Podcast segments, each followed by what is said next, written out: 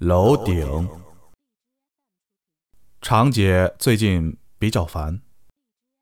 两年前买了这所新房的时候，她就对周边的设施没什么信心，因为便宜又是顶层，可想而知，常姐的家庭也不富裕，因此附近昂贵的私立幼儿园是想也不用想。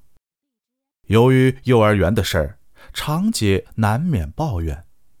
有时候呢，还会和宝宝唠叨唠叨这个幼儿园的事儿。妈妈，什么是幼儿园呀？幼儿园就是好多小朋友和你玩的地方呀。宝宝很高兴。妈妈，每天晚上我都去上幼儿园。常姐是又难过又想笑。宝宝，晚上不去，白天才会去那玩儿。宝宝呢就认为不对。告诉常姐，每天晚上呢都有小朋友带他去上面的楼顶玩。常姐就逗他：“那你们玩什么呀？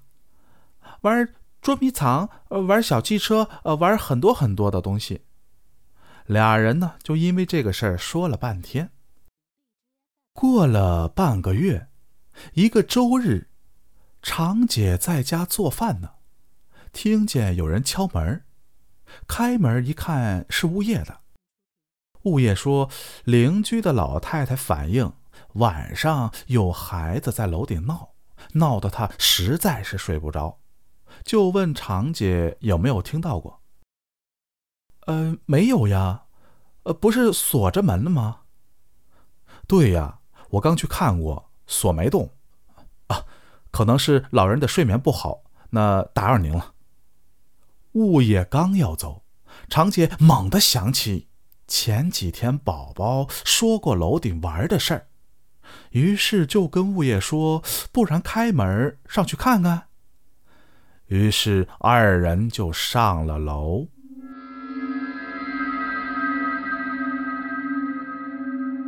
来到顶楼，常姐吓出了一身冷汗。顶楼上的建筑和物品的布置。跟宝宝说的完全一样，可要知道，他们一家人可从来没有上过楼顶。常姐没敢告诉物业，就把事情和老公说了。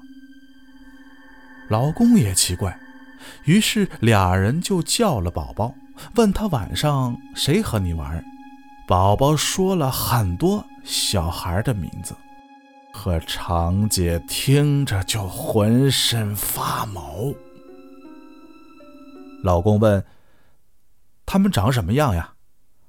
宝宝拍手笑了：“呃，他们像熊猫，不好好洗脸。”细问才明白，宝宝说的那些小孩眼圈是黑色的，而这时候常姐越看宝宝的眼圈儿越觉得有点淡淡的黑色。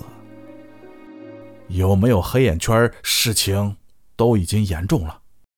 常姐夫妇要找人问问怎么办，自然是先找自家的老人。可就在打电话的时候，宝宝说：“有个阿姨带他们来找我玩了。”阿姨什么样？宝宝想了半晌，爸爸。阿姨会飞。给我讲故事的是常姐的学妹。她说，常姐后来搬家了，房子也租了出去。至于那儿又发生了什么，她也不知道了。